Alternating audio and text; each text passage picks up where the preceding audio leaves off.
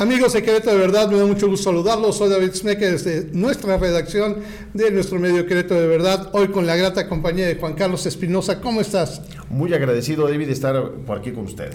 No, pues yo muy contento y lo voy a subrayar, sobre todo por el tema que vamos a platicar y que ya platicamos un poquito previamente. Recientemente, en el Día eh, eh, Internacional de Libertad de, de Expresión, y que bueno, se maneja también como de prensa y que de alguna forma todos los que nos dedicamos a la comunicación nos, este, nos señalan ese día, pero pues, yo siempre he visto como es libertad de expresión en general. Eh, el presidente Andrés Manuel López Obrador hace un pronunciamiento y decreta una situación que me incluyo, nos emociona, y bueno, lo vuelvo a decir se me eriza la piel, nos emociona porque creo que sí éramos un gremio muy olvidado en este aspecto que somos sobre todo los periodistas independientes, los que nos hemos dedicado por años a comunicar y que aunque algunas veces hemos pertenecido a algunas corporaciones de comunicación, eh, sobre todo generamos las propias y generamos los, recursos, buscamos los recursos para hacerlo, pero no contamos con un seguro eh, social, ni un seguro de gastos médicos, ni un seguro de, de, bueno, ni para sujetarnos al pantalón, el seguro. Realmente andamos en la, en la calle con más ganas de, comunicar lo que vemos que con cuidado con mm, lo que, bueno, recibimos día a día. Y por eso me da mucho gusto que estés hoy aquí, porque nos vas a platicar, hasta se me traba la garganta, este, lo que nos vas a platicar de este aspecto. Te dejo el tema, Juan Carlos, platícanos qué fue lo que decretó el presidente y de qué forma se puede aplicar, porque sé que cientos de compañeros míos aquí en Querétaro van a estar pendientes de esto. Eh, fíjate que me parece, como bien lo, aprecias, eh, mi estimado David, eh, una noticia muy importante. El presidente desde hace mucho tiempo ha dejado muy en claro que una de sus prioridades son aquellos grupos sociales que por algunas circunstancias son vulnerables o están en condiciones de desventaja. Y pues por supuesto que un sector muy importante de nuestra población son los periodistas, los profesionales de la comunicación, que eh, al final de cuentas cumplen con una labor social importantísima, que es poder mantener a la ciudadanía informada de qué es lo que está sucediendo eh, a nivel local, a nivel estatal, a nivel nacional todo lo que sucede y que es de interés de las y los ciudadanos, pues son realmente nuestros amigos, los profesionales de la comunicación, quienes nos ayudan a estar enterados, como es tu caso y como es el caso de, muchos de nuestros amigos de los medios de comunicación. Y como bien decías, dice el INEGI que en nuestro país hay más de 41 mil profesionales de la comunicación, entre eh, eh, reporteros, entre editorialistas, en general gente que está dedicado a temas de de, la comunicación, principalmente en el ámbito del periodismo. Pero de estos 41 mil, hay un segmento muy importante, eh, que es cerca del 84%, que trabajan para empresas que en su momento, pues bajo la condición legal, les otorgan condiciones de seguridad social. Correcto. Pero hay un 16% de gente que hace su labor de manera independiente y que no tiene esta seguridad social. Correcto. Y la seguridad social creo que todos entendemos la trascendencia que tiene. ¿Qué pasa para una persona que es independiente y que de repente un día tiene un problema de enfermedad y no puede asistir a trabajar, ¿cómo va a obtener ingresos? No, eh, ¿Quién va a atender los costos de la parte de, eh, tanto de medicinas, en su momento de hospitalización, estudios, médicos? Toda esa parte, además, temas de apoyo a la familia, como pueden ser las guarderías. Eh, toda esa, todos esos elementos de seguridad social eh, no los tenían. y el presidente dice, vamos a hacer un esfuerzo y vamos a darle a los periodistas independientes seguridad social. Ah, y entonces van estos cinco conceptos que integran la seguridad social, en donde va desde la atención por temas de enfermedad, atención médica, hospitalaria, estudios clínicos, en fin. Eh, y eso, por supuesto, con la parte de incapacidad correspondiente. Por el otro lado, temas de riesgos de trabajo. Claro. Tú sabes que si tenemos un accidente simplemente yendo de nuestra casa al trabajo, estamos cubiertos por la seguridad social en este caso. Bueno, también los periodistas eh, independientes que formen parte de este programa van a tener eh, la seguridad social en, en este por riesgo de trabajo. Otro elemento importante es la pensión. este, ah, la pensión eh, pueden tener acceso a ella También eh, las prestaciones como son las guarderías. Eh, Cuestiones de defunción entraría también. Hay un derecho, hay también un seguro de vida que va implícito en el tema de seguridad social y los gastos de marcha o lo que tiene que ver con los gastos funerarios también van de por medio. Entonces, todos estos elementos que los trabajadores de alguna empresa o de alguna institución normalmente tenemos, bueno, pues ahora se amplían para los periodistas eh, y los profesionales de la comunicación en nuestro país. Se me está dibujando una sonrisa en la cara inevitable. Yo les pido disculpas a la gente que me lo vea tal cual, casi casi digo, ¿dónde firmo, este Juan Carlos o cómo lo hago? Y la pregunta sería esa la obligada.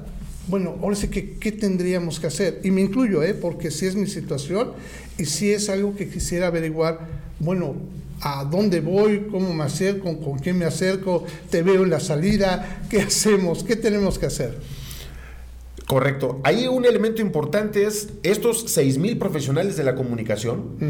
Tenemos que eh, acudir, hay, una página del gobierno ah, federal, ahorita se las damos, en el cual hay que inscribirse y hay que acreditar que eh, su labor eh, prioritaria es ser profesional de los medios de comunicación. Perfecto. Entonces, dándose de alta en esta página, que a partir del 7 de junio ya está abierta. Correcto. Y la idea es que antes del 2 de agosto pudiéramos tener ya los padrones completos para que a partir del 2 de agosto ya se tengan todos estos elementos de seguridad social. Qué maravilla. Oye, una pregunta que me hacen mucho y, y la verdad es que sí quería que nos lo explicaras con respecto al presupuesto. ¿De dónde toma el presupuesto el presidente? Porque, pues bueno, algo que yo escuché eh, que parecía que les molestaba, decían, no, bueno, pero es que nos van a quitar el presupuesto del seguro social que tenemos y si hay, este, de hecho, problemas este, ahí, ¿qué, qué va a pasar ahora? ¿De dónde surge este presupuesto o cómo lo plantea el presidente? Ese tema es muy importante, David, porque una buena idea sin presupuesto se queda en buena idea y deja de ser política pública. Y en este caso el presidente va a tomar dinero para estos efectos del presupuesto que tiene para comunicación social. Qué maravilla.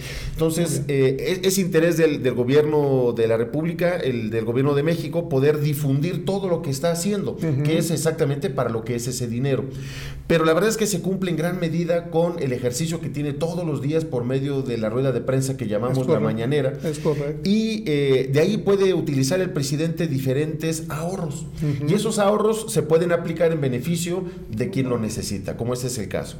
El presupuesto de comunicación social que tiene la presidencia de la República para este año es de más de 760 millones de pesos.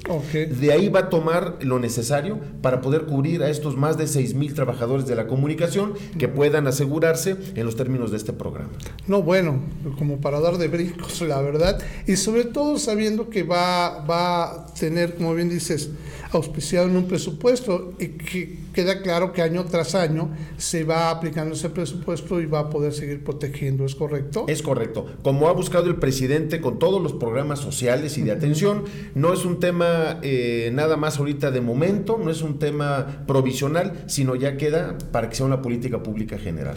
Oye, y yo sé que la pregunta va a parecer como incómoda o extraña, pero eh, está, está abierto a todos los periodistas, ¿verdad? Hasta, hasta los que luego también critican al presidente o el presidente va a excluir a, algunos o cómo va a ser eso. Fíjate que está abierto totalmente a todos, incluso hay un comité formado por eh, profesionales del periodismo que son los que van exactamente a revisar las condiciones y a poder constatar que la persona sí es un profesional nada más del tema de la comunicación. Entonces se manda la información, la solicitud por medio de, la página eh, que ahorita les voy a dar el... ahorita en pantalla, no te preocupes. Eh, entonces eh, les damos exactamente eh, la página, ingresan, dejan sus datos y entonces les va a llegar ya el correo con todos los elementos de que ya están verdaderamente inscritos. No, bueno, qué maravilla. Y además me, me, llama mucho la atención, la atención que es un comité de periodistas que lo haga, porque es correcto. puede entender precisamente pues cuáles son los motivos de que algunos pues, no tengamos seguro social, ¿no? Luego lo gastamos más. Y, y es verídico esto, y lo digo por el gremio que lo conozco bastante bastante bien y tengo muchos años de estar con ellos, hay veces que preferimos gastarlo en una cámara, en una grabadora, en un buen celular para transmitir que, que, gastar en nuestro propio seguro, ¿no? Claro. Y que bueno, que también siendo honestos, un seguro de gastos médicos mayores para, para los que nos dedicamos a esto, está muy, fuera de nuestro alcance, ¿no? Y, entre más edad tenemos, peor, ¿no? Y es muy importante porque el concepto de seguridad social es muy amplio, no solo tiene que ver con la atención ante un accidente. Platicábamos ahorita simplemente el derecho a utilizar las guarderías, ¿no? es, un elemento muy importante, eh, gastos de marcha, en fin, hay muchas cosas que la seguridad social estatal cubre de manera importante y que es en beneficio pues de todas y todos los trabajadores. Bueno, Juan Carlos, pues no sabes cómo te agradezco que nos hayas compartido esta información. Yo estoy seguro que más de, mm, bueno, debo decir como cientos de compañeros míos estaremos dando de brincos por esto. Y te lo digo con esa honestidad. ¿eh? Yo desde que lo mencionó, pues fui corriendo casi casi decirle a mi esposa, decirle, vieja, vieja, no lo vas a creer, ¿no? Pero esto, porque sí es un tema muy sensible para nosotros, ¿no? Y, desgraciadamente nunca ocupamos una, una situación médica hasta que no tenemos la emergencia enfrente y puedes capitalizar a una familia, puede, puede, perder uno hasta bienes por sacar adelante a la familia. Y si uno luego es el que está malo, pues la, las señoras hacen lo posible, espero yo que sea el caso de mi mujer, hacen lo posible por salvar a uno.